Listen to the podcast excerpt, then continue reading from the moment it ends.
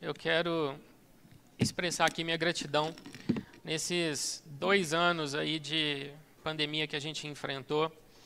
Durante esse tempo eu estive aqui com vocês todos os meses, às vezes a igreja vazia, falando para a câmera, imaginando o rosto de vocês. E hoje a igreja é cheia, glória a Deus por isso. E eu quero agradecer aqui aos nossos irmãos do diaconato.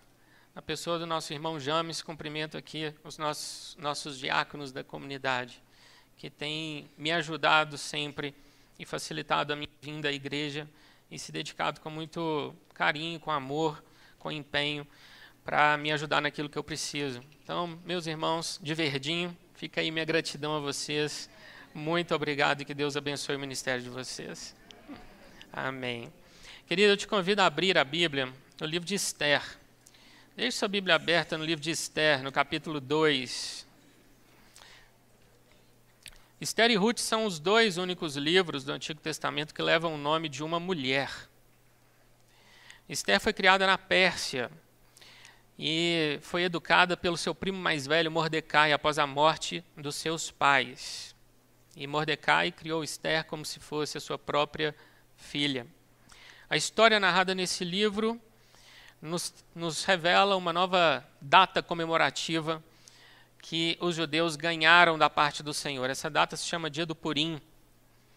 E essa celebração se deu em função da salvação providencial, da salvação de Deus, que Deus deu aos judeus em virtude da tentativa de extermínio praticada por Amã, um descendente dos amalequitas. Deus ele sempre interfere na história para proteger o seu povo, seja Israel, seja a sua igreja. Até hoje, uma vez por ano, esse livro é lido nas sinagogas para celebrar o dia do Purim. O livro de Esther é um verdadeiro jogo de xadrez, Deus e Satanás são jogadores invisíveis, movimentando reis, rainhas, cavaleiros, peões, tudo isso em um tabuleiro de verdade. Quando Satanás jogou Amã contra Mordecai, ele deu cheque. Então Deus moveu Esther e deu cheque-mate.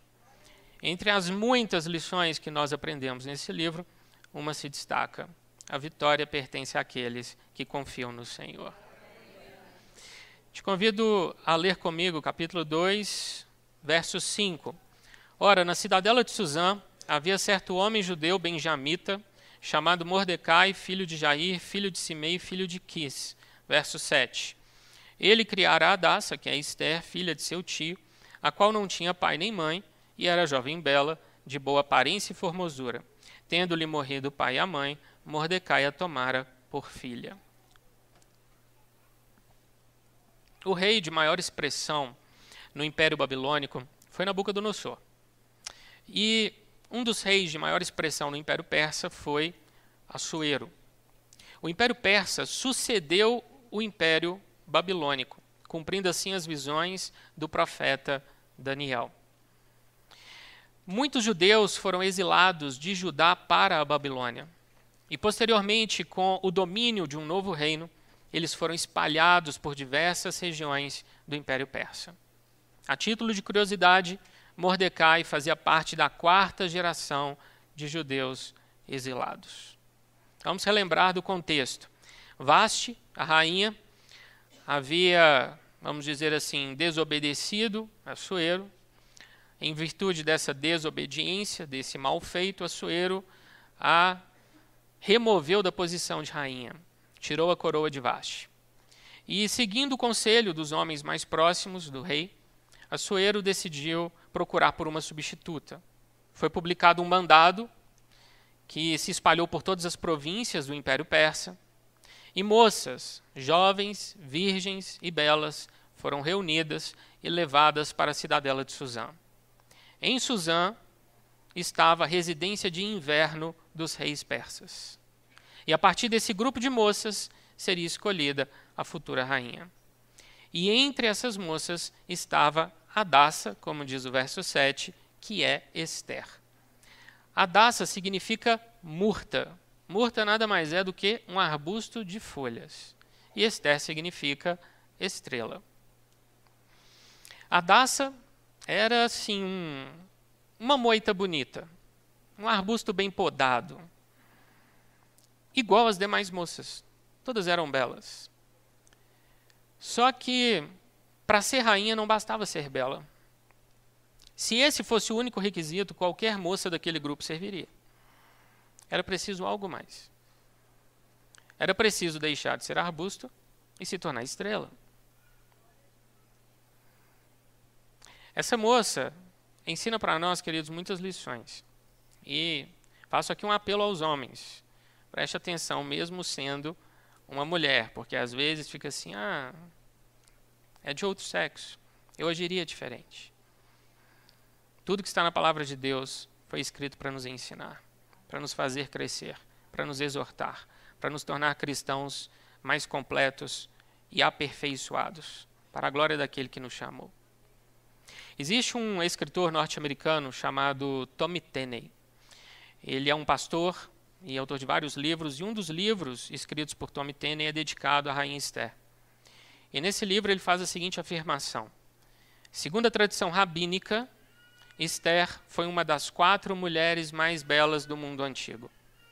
As outras três seriam Sara, Raabe e Abigail. A gente olha então para esse livro, vê justamente no capítulo 2 descrições bíblicas e extra-bíblicas de que Esther era uma moça bonita. Mas havia algo especial em Esther algo além da sua beleza? Versículo 8. Em se divulgando, pois, o mandado do rei e a sua lei, ao serem ajuntadas muitas moças na cidadela de Suzã, sob as vistas de Egai, levaram também Esther à casa do rei, sob os cuidados de Egai, guarda das mulheres. A moça lhe pareceu formosa e alcançou favor perante ele, pelo que se apressou em dar-lhe os ungüentos e os devidos alimentos, como também sete jovens escolhidas da casa do rei e a fez passar com as suas jovens para os melhores aposentos da casa das mulheres. Esther foi educada no temor do Senhor, tendo Mordecai como seu tutor. E essa educação fez diferença. Logo no começo, Esther foi bem vista por Egai. Egai era o eunuco do rei, o guarda das virgens, o guarda das mulheres.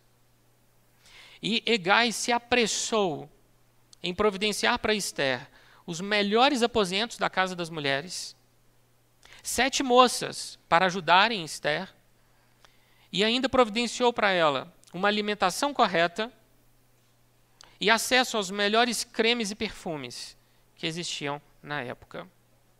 Esse processo de embelezamento é mais bem descrito no verso 12. Em chegando o prazo de cada moça vir ao rei Assuero, depois de tratadas segundo as prescrições para as mulheres por doze meses, porque assim se cumpriam os dias de seu embelezamento, seis meses com óleo de mirra e seis meses com especiarias e com os perfumes e ungüentos em uso entre as mulheres. Mesmo sendo muito bela, Esther ainda viria passar por doze meses de preparação. Nós estamos falando de um spa que não é igual de hoje em dia, de uma tarde, um final de semana, projetinho verão. Não é esse spa. Nós estamos falando de um spa de 12 meses. Essa moça foi submetida a um tratamento na sua pele, no seu cabelo, no seu corpo. Todo tipo de ungüentos, essências e loções dermatológicas foram aplicados nela. E depois de cumpridos esses 12 meses de embelezamento, era seguido um protocolo. Versículo 14. À tarde entrava e pela manhã tornava a segunda casa das mulheres, sob as vistas de Saasgás, eunuco do rei, guarda das concubinas. Não tornava mais ao rei, salvo se o rei a desejasse e ela fosse chamada pelo nome. Essa moça era selecionada na casa das mulheres, uma casa controlada por Egai, e à tarde ela era conduzida ao palácio, à casa do rei. Ela passava a noite com o rei, e na manhã do dia seguinte ela era conduzida à segunda casa das mulheres, ou casa das concubinas. Essa casa era controlada por um outro eunuco chamado Saasgás. Essa moça não retornava para a primeira casa, porque ela já não era mais virgem. E essa moça não entrava na presença do rei novamente, a não ser que fosse chamada pelo nome. Querido, agora observe um detalhe. Quando essas moças iam da casa das mulheres para a casa do rei, elas podiam levar tudo o que elas desejassem. Versículo 13. Então é que vinha a jovem ao rei, a ela se dava o que desejasse para levar consigo na casa das mulheres para a casa do rei. Existem estudiosos que, comentando esse versículo, dizem o seguinte: Imagina essas moças, muitas delas camponesas, encantadas com os vestidos e as joias, podendo levar tudo o que elas quisessem. A partir daquele momento, do momento em que elas saíssem da casa das mulheres para passar a noite com o rei, todas as joias que elas escolhessem pertenceriam a elas por direito. A joalheria real ficava à disposição dessas moças. Passar a noite com o rei era um grande negócio, porque da noite para o dia elas se tornavam muito ricas. Nós estamos falando, queridos, de pulseiras, anéis, colares, brincos, braceletes, tiaras, todo tipo de joia. Essas moças iam encontrar com o rei Assuero, parecendo vitrine de loja em dia de promoção, querido. Emperequetadas. Agora, observe a atitude de Esther. Versículo 15. Esther, filha de Abiail, tio de Mordecai, que a tomara por filha, quando lhe chegou a vez de ir ao rei, nada pediu além do que disse Egai, eunuco do rei, guarda das mulheres. E Esther alcançou o favor de todos quantos haviam. Esther era jovem e bela, mas Esther se destacou pelo seu comportamento. Ela decidiu buscar pelo conselho de Egai, um homem que conhecia Assuero. Imagine Esther, belíssima como ela era, entrando na Câmara Real para passar a noite com o rei. E não havia nenhum exagero no seu penteado, no seu vestido, nem nas suas joias. Ela decidiu se aconselhar com o assessor do rei. Egai sabia o que poderia encantar Assuero, o que poderia fazer o rei se apaixonar. Esther agiu com sabedoria. O resultado, verso 17. O rei amou a Esther mais do que a todas as mulheres, e ela alcançou perante ele favor e benevolência mais do que todas as virgens. O rei pôs-lhe na cabeça a coroa real e a fez rainha em lugar de Vaste. Essa é a terceira vez nesse capítulo que nós vemos Deus dizendo que Esther alcançou favor. Lá no verso 9 é dito que Esther alcançou favor perante ele, perante Egai, guarda das mulheres. No verso 15 é dito que Esther alcançou favor de todos quantos haviam. E agora no 17 é dito que ela alcançou perante o rei favor e benevolência. A palavra que é traduzida para nós em português como favor vem do hebraico rein, Ren significa graça. Esther alcançou a graça de Deus derramada através de pessoas que foram abrindo as portas para ela passar. O comportamento daquela moça deixava as pessoas maravilhadas. Em toda a trajetória de Esther, ela foi conquistando as pessoas pelas suas atitudes. Nós estamos falando dos guardas do palácio, das servas que trabalhavam para ela, dos eunucos do rei e até o próprio rei. Em tudo ela foi obediente a Egai e a Mordecai. Querido, até chegar à casa das mulheres, Esther era igual às demais moças. Todas eram jovens, virgens e belas. Mas Esther se destacou de todas elas por pensar e agir diferente, por ter uma fé, por ter virtudes e por ter um comportamento que as outras não tinham. Esther assumiu riscos ao agir com tanta submissão a pessoas que ela não conhecia. Isso é coragem. Provavelmente ela não era bem interpretada, ou talvez não tivesse aprovação do grupo daquelas moças. Mas quem disse que Esther queria se encaixar a todo custo? Esther não queria ser só mais um rosto bonito no harém do rei da Pérsia. Esther queria a posição de rainha. E para ser rainha era preciso ser diferente. Queridos, se o seu objetivo de vida é só fazer parte de um grupo, assim como a Daça fazia parte de um grupo de pessoas bonitas, vou te dar um conselho. Tenha o mesmo vocabulário que essas pessoas. Haja como elas. Frequente os mesmos lugares. Pense como eles pensam. Resumindo, faça o que todo mundo faz. E quando você se tornar uma cartela de tinta guache, uma pessoa de personalidade diluída e de caráter não mais identificável, você não vai precisar mais de fé, sabedoria e coragem. Virtudes serão coisas do passado. Afinal, o que importa é fazer parte do grupo. O que importa é ser igual, ainda que o igual muitas vezes seja ruim. Agora, querido, se você deseja viver a excelência do propósito de Deus, você vai ter que agir como Esther. É preciso coragem para confiar. É preciso coragem para ir onde você nunca foi. É preciso coragem para fazer o certo. É preciso coragem para ser diferente. Te convido a abrir sua Bíblia em Gênesis 37. No capítulo 37, nós temos o começo da história de um dos personagens mais admirados do Antigo Testamento. Estamos falando de José. Gênesis 37, verso 2. Esta é a história de Jacó. Tendo José 17 anos, apacentava os rebanhos com seus irmãos. Sendo ainda jovem, acompanhava os filhos de Bila e os filhos de Zilpa, mulheres de seu pai e trazia más notícias deles a seu pai.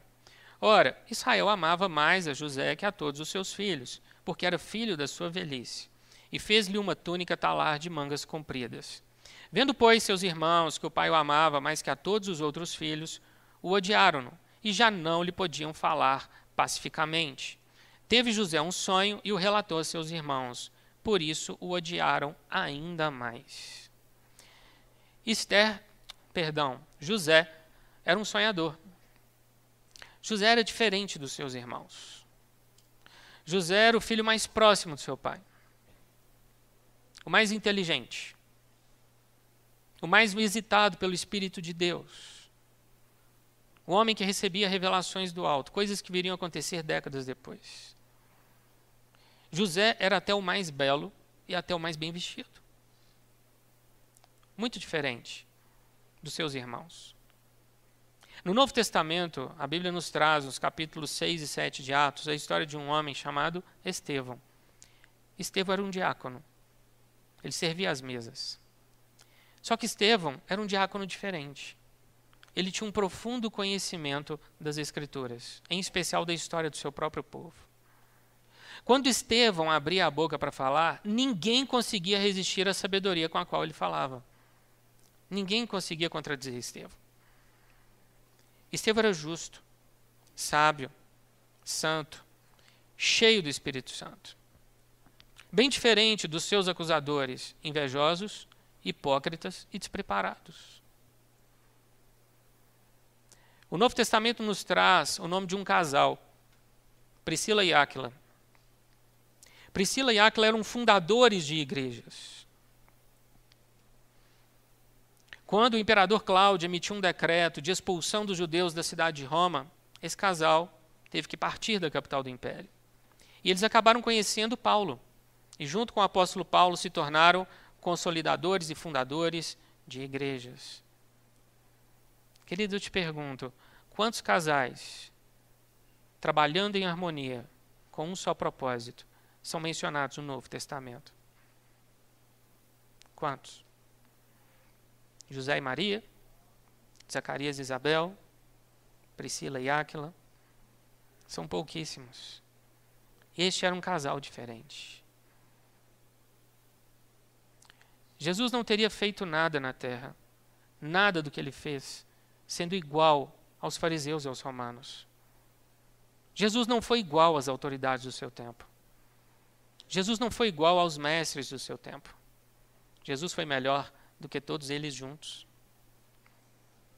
E foi por ele ser tão, mas tão diferente e melhor do que os homens mais notáveis da sua época, que ele foi perseguido, invejado, difamado e morto. Mas hoje, dois mil anos depois, A Bíblia não nos diz nem mesmo os nomes daqueles fariseus que o mataram. Eles não são nem nota de rodapé na história. Mas nós sabemos quem foi e quem é Jesus Cristo. Se espelhe nele, querido. Tenha a coragem dele. Cultive a postura dele. Seja diferente deste mundo. A Bíblia nos conta que existe um grupo de pessoas aqui na Terra, um grupo muito especial. E a Bíblia chama esses indivíduos de vencedores. As promessas para cada uma das sete igrejas do Apocalipse não são dirigidas a pessoas de caráter diluído.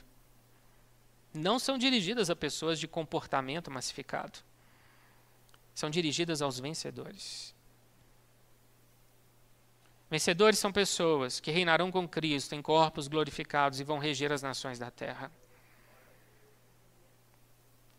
Querido, existe uma distinção entre crer e vencer, e você precisa entender isso. Quando você confessa Jesus Cristo como seu Salvador, você está crendo, você é perdoado, você é salvo, você é justificado. E você vai para o céu. Só que o vencedor é muito mais do que isso. O vencedor é o cristão fiel, fiel e obediente até o fim. Para o vencedor de Éfeso, Jesus prometeu a árvore da vida. Para o vencedor de Esmirna, Jesus prometeu o não passar pela segunda morte. Para o vencedor de Pérgamo, ele prometeu um nome novo. Para o vencedor de Tiatira, ele prometeu autoridade sobre as nações. Para o vencedor de Sardes, ele prometeu vestes brancas. Para o vencedor de Filadélfia, ele prometeu habitação eterna no santuário de Deus.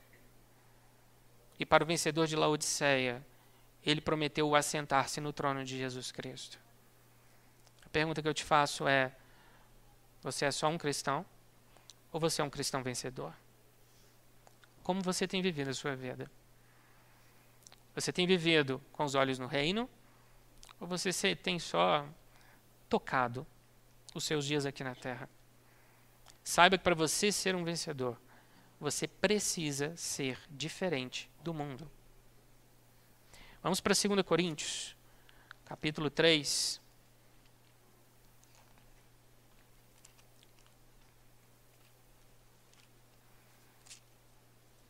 capítulo 3, versículo 2. 2 Coríntios 3, 2. Vós sois a nossa carta, escrita em nosso coração, conhecida e lida por todos os homens, estando já manifestos como carta de Cristo, carta de Cristo, observe isso, produzida pelo nosso ministério, escrita não com tinta, mas pelo Espírito do Deus vivente não em tábuas de pedra, mas em tábuas de carne, isto é, nos corações. Querido, agora nós vamos personalizar a Bíblia. Eu quero que você entenda que esses versículos foram escritos para você. Uma carta de amor escrita para você, que é uma carta viva, uma carta de Cristo. As vidas transformadas dos coríntios faziam deles uma carta aberta, que podia ser vista e lida por todas as pessoas. É como se Paulo estivesse dizendo: vocês, no estado em que vocês estavam, e olha que era um paganismo muito ferrenho, vocês agora estão se tornando cartas de Cristo. Vocês, coríntios, são a prova de que o poder do Evangelho é real, de que o Espírito Santo de fato transforma vidas. Vocês são cartas escritas por Deus. E vocês não são cartas escritas com tinta.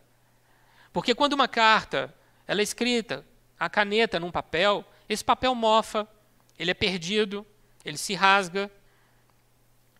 O Senhor decidiu imprimir em nossa alma, em nosso coração, quem Ele é, fazendo de nós cartas vivas para o mundo. Querido, hoje é dia de Pentecostes. Dia da descida do Espírito Santo. É o Espírito Santo quem faz de nós cartas vivas. É o Espírito Santo quem faz de nós cartas que as pessoas estão lendo e conhecendo, e por meio de nós elas estão chegando a Cristo. Você é uma carta viva, escrita por Deus, conhecida e lida por aqueles que convivem com você. Como cartas de Cristo, nós temos que ser diferentes das cartas do mundo. Não podemos ser iguais às cartas do mundo. Eu vou mencionar aqui um versículo que eu creio que todo mundo sabe de cor. Romanos 12, 2. E não vos conformeis com este século, mas transformai-vos pela renovação da vossa mente, para que experimenteis qual seja a boa, agradável e perfeita vontade de Deus. Amém? Muito conhecido esse versículo. Nós temos o hábito de pegar só a parte final, que a parte final é boa, perfeita e agradável. A gente tem, assim, uma certa habilidade para uma leitura seletiva da Bíblia que eu vou te contar. A gente se esquece do começo. E não vos conformeis com este século. Querido, mais do que não se conformar com a realidade do mundo espiritual, idólatra, separado de Deus, em pecado, essa expressão, século, diz respeito à cultura na qual você está inserido. Toda cultura vem de um culto. Essa é a origem da palavra cultura. A cultura de um povo está diretamente ligada ao culto que aquele povo presta. Se aquele povo presta um culto a uma divindade pagã, a cultura será a consequência deste culto. Quando nós, querido, adoramos a Cristo, nós não estamos só tendo a nossa vida santificada ou colocando em prática dons, edificando a igreja, não. Mais do que isso. Nós estamos estabelecendo, querido, que o reino de Deus se manifesta na terra através de nós e nós transformamos a realidade que nos cerca, inclusive a nossa cultura. Eu não sei se você sabe, querido, mas teve uma época na história em que não se falava em Ocidente, falava-se em cristandade. Falar das nações ocidentais significava falar da cultura das nações ocidentais. E as nações ocidentais cultuavam a quem? A Jesus Cristo. O cristianismo era o principal fator de influência da formação da cultura ocidental. Do iluminismo para cá, com o surgimento de filosofias e ideologias, essas bases culturais cristãs vêm sendo atacadas. Só que elas ainda estão de pé. E você pode procurar na história, querido. Império egípcio, assírio, medo-persa, grego-macedônio, qualquer um. Inca, maia, asteca, nenhuma religião produziu uma civilização como o cristianismo fez. Nenhuma. De liberdade, de justiça, de enriquecimento. O que a gente hoje herdou e a gente chama de direito, lá atrás, querido, muito sangue foi derramado para chegar nesse ponto. Muito sangue foi derramado. A história é escrita assim, com sangue de justos, que lutam. Lutam por quê? Por liberdade, por justiça, pelo direito de ir e vir, pelo direito de manter a sua propriedade. Tudo isso, querido, faz parte da cultura. E o cristianismo é a principal influência, sim, da cultura em nosso país. Só que existem culturas competindo. Existe um espírito neste século que compete com o espírito de Cristo em nós. Por isso, querido, nós não podemos nos conformar com este século. Jamais. Nós não podemos nos conformar com a deturpação da cultura, dessa realidade na qual nós estamos inseridos. Você está vendo essas comédias aí de, de baixaria que fazem piada com o que é sagrado? Não preciso mencionar o nome. Preciso? E, e a promiscuidade das letras do funk? E a dancinha com pouca roupa no TikTok? E a entronização da mentira, atribuindo ódio àqueles que falam a verdade? E esse cientificismo que está aí fora? de especialistas que nada sabem, mas opinam sobre tudo. Querido, deixar moldar seu imaginário por essas coisas, significa se conformar com este século. Significa que o que está escrito nesse livro aqui não está prevalecendo em sua vida. Por isso, nós cristãos temos um chamado. Não sei se alguém já te falou isso alguma vez na sua vida. Você nasceu e foi colocado na terra para ser um inconformado. Não vos conformeis com este século. Querida, a partir do momento que você começar a se conformar com a cultura que te cerca, ora a Deus pede para chamar sua senha. Você já não serve para muita coisa aqui mais não. Vaso inútil. Ou pede para ser transformado. Porque, querido, não dá. Nós não podemos nos conformar. Existe um chamado para nós em Romanos 12, 2. Não vos conformeis. Sejam inconformados. Nós temos que ser inconformados com a realidade que nos cerca. Querido, por que, que em toda a história cristãos fundaram hospitais, asilos, orfanatos e escolas? Porque o cristão sai da sua nação, da segurança da sua família e vai para o outro lado do mundo pregar o evangelho? Por que cristãos criam movimentos de defesa da vida no útero materno? Por que cristãos arriscam suas vidas abrindo igrejas em morros dominados pelo tráfico de drogas? Porque cristãos são inconformados, queridos. Nós não nos conformamos com a realidade que nos cerca. Nós somos agentes de transformação nessa cultura onde nós estamos inseridos. E é Paulo quem diz isso: não vos conformeis com este século, mas transformai-vos. O contrário de conformar é transformar. Repita comigo: o contrário de conformar é transformar. Eu te pergunto: o que você tem transformado? Hoje tem muitos que têm um inconformismo seletivo. Ah, isso daqui parece muito agressivo. Ah, mas isso daqui é tão bom. Deixa passar. Com isso eu me conformo. Queridos, nós não podemos viver assim. Nós somos chamados para ter a mente transformada. Transformai-vos pela renovação da vossa mente. Por que, que Paulo não fala transformai-vos pela renovação do vosso coração? Porque é na mente, querido, nos pensamentos que surgem planos, desejos, vontades, projetos. Primeiro a gente pensa, depois a gente age. Precisamos ter a mente de Cristo, convidar o Espírito Santo para transformar nossos pensamentos. Existe muita influência na forma do cristão viver hoje que não tem nada a ver com o pensamento bíblico. Tem a ver com o pensamento desse século. E nós precisamos mapear isso em nossas vidas e pedir ao Espírito Santo, faça dos nossos pensamentos pensamentos verdadeiros, respeitáveis, justos, puros, amáveis, de boa fama, se alguma virtude há e se algum louvor existe, seja isso que ocupe o nosso pensamento.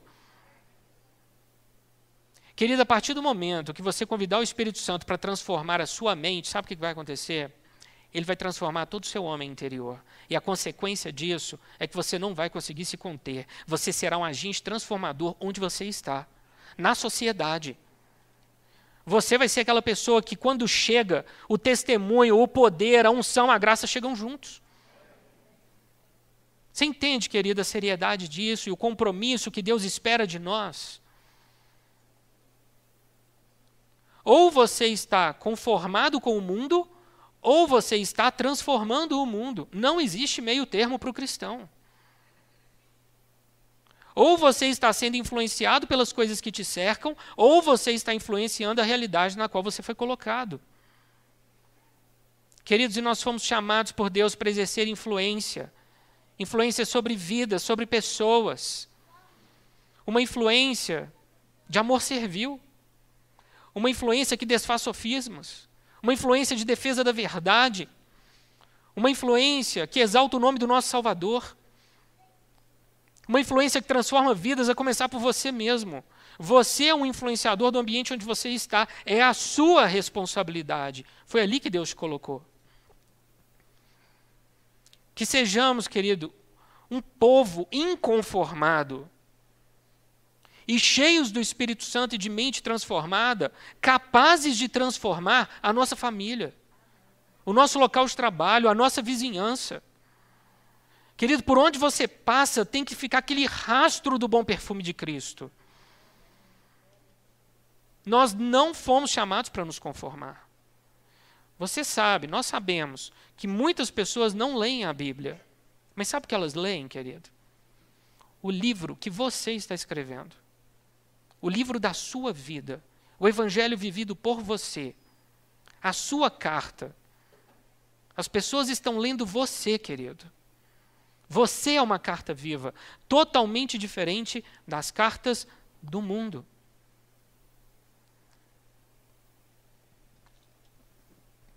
Quando eu era garoto, eu ficava muito chateado quando as pessoas chegavam perto de mim e faziam perguntas assim: é, Qual é o seu problema?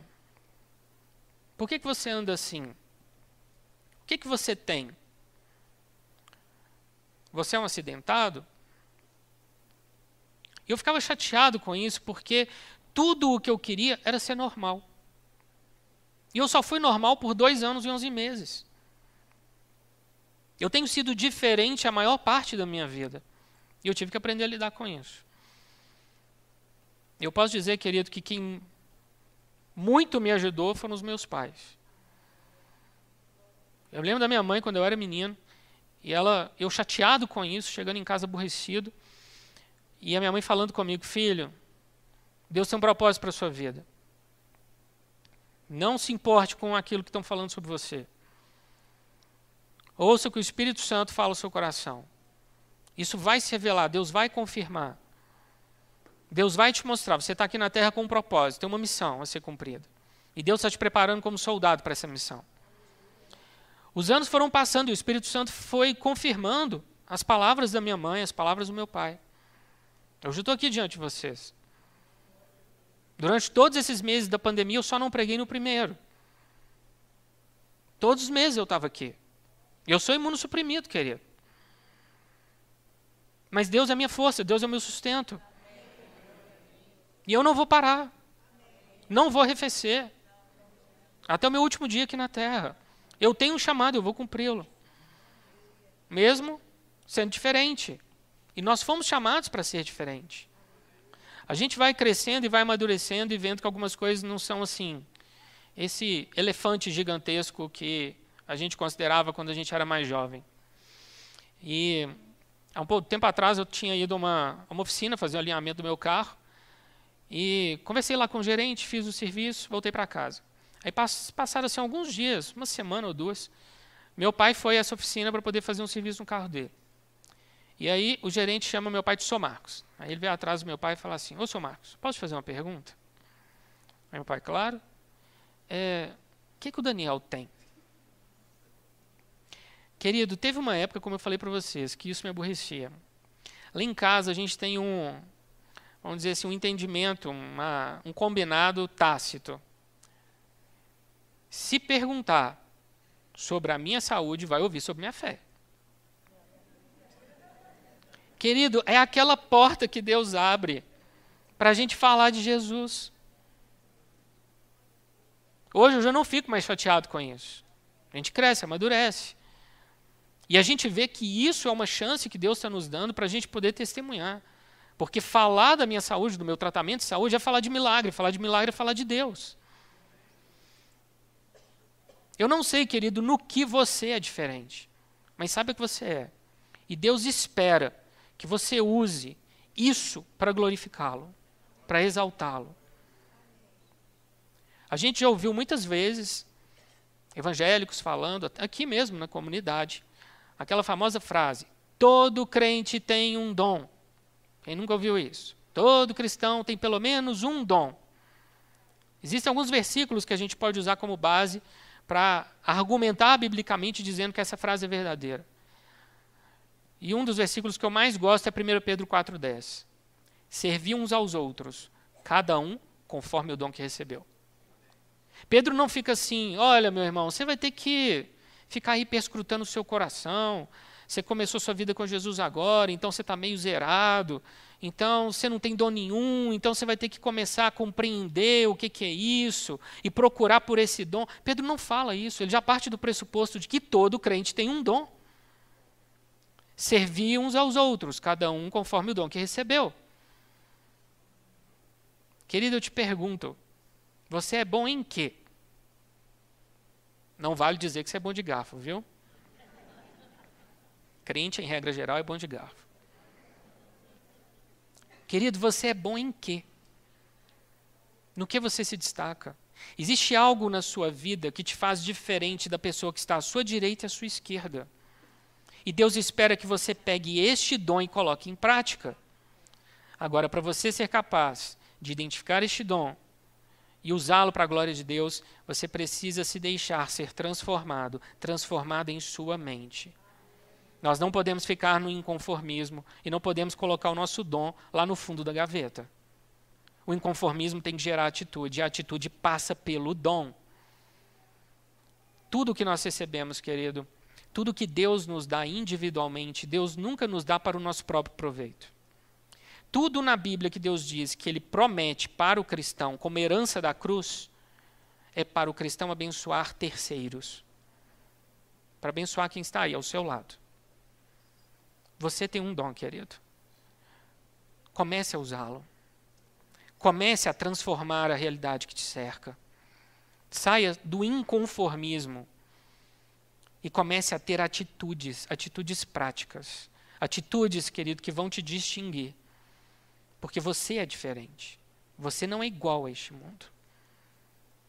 Antes do cristianismo se tornar uma religião no mundo, uma religião bem diferente de tudo que o mundo conhecia, Deus escolheu um homem para ajudar na transição da antiga para a nova aliança. E esse homem, claro, não podia ser igual aos demais da sua geração. Nós estamos falando do personagem mais diferentão do Novo Testamento, João Batista. Mateus capítulo 11, verso 8, Jesus diz: Sim, que saístes a ver? Um homem vestido de roupas finas? Ora, os que vestem roupas finas assistem nos palácios reais. Querido, João Batista vivia no deserto. Era um ermitão. Se vestia com peles de camelo, amarrava as suas vestes com um cinto de couro e tinha uma dieta à base de gafanhotos e mel silvestre crocante e adocicada. João Batista não se encaixava dentro da sua própria geração. Nenhuma autoridade de Israel vivia daquela forma. Foi esse homem que Deus escolheu e batizou com o Espírito Santo desde o ventre materno. Foi esse homem que Deus escolheu para preparar o caminho do Messias. Fariseus, queridos, eram polidos e gostavam de exercer controle sobre as pessoas. Tinham longos filactérios nas vestes, faziam longas orações em público, gostavam de ser saudados nas praças. Saduceus, saduceus também gostavam de exercer controle, eram refinados, lidavam diretamente com os governantes romanos. Transitavam entre as casas e os palácios dos romanos, andando sempre no templo, sendo reconhecido pelos seus suas roupas, suas vestes. João Batista era o oposto deles. Querido, nós somos a geração de João Batista. Nós somos a geração que sedimenta, que prepara o caminho para a vinda do Messias. Nós somos uma geração formada por homens e mulheres que vivem e pregam o Evangelho sem se importar com o politicamente correto. Homens e mulheres que se destacam pelo comportamento, como Esther se destacou na corte do rei Assuero. Querido, não é tempo de finesse. Não é tempo de pregações ser buscadas. Não é tempo de palavras bonitas que afagam o ego de quem ouve. É tempo de ação. Seja um cristão verdadeiro. Seja inconformado. Seja um vencedor. Seja diferente do mundo. Amém? Vamos ficar de pé para orar?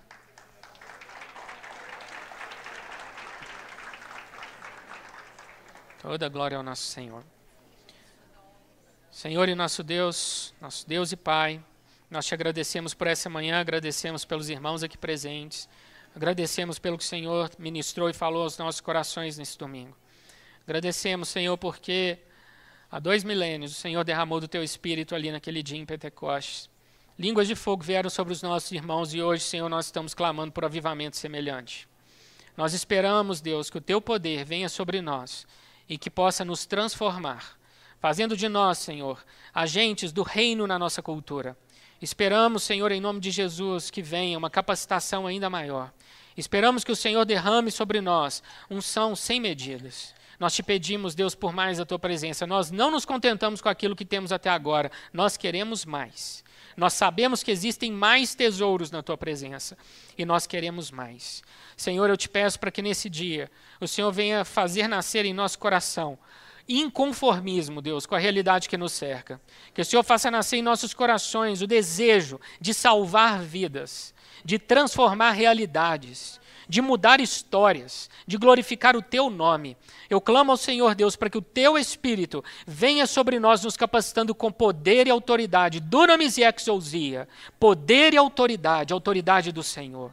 Desperta o coração dos meus irmãos, que nós possamos, Senhor, viver lá fora, sendo verdadeiros testemunhos, testemunhos vivos do Senhor.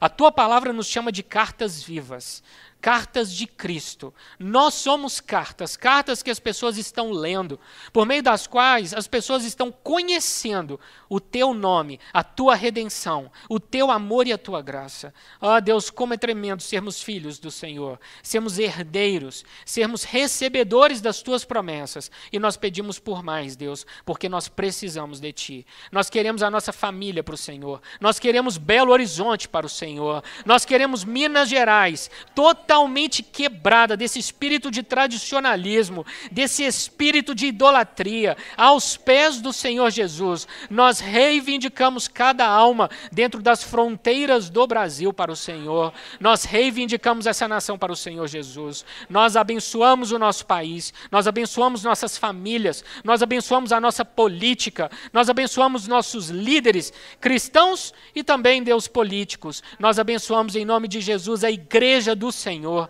E nós te pedimos para que nesses dias o teu poder se manifeste ainda mais, de forma mais intensa e notória, através do teu povo. Deus, nós somos, aqui na terra, coluna e baluarte da verdade, e nós não abrimos mão de cumprir o propósito do Senhor, que o Senhor nos delegou aqui na terra. Aviva, Deus, a tua obra em nosso meio, aviva os dons em nossos corações, faz do nosso coração verdadeiras chamas, chamas de fogo do teu Espírito, e que possamos viver para glorificá-lo todos os dias da nossa vida, até aquele dia em que o nosso Senhor voltar, o dia do arrebatamento, em nome de Jesus Cristo. Amém, Senhor. Amém, amém, querido.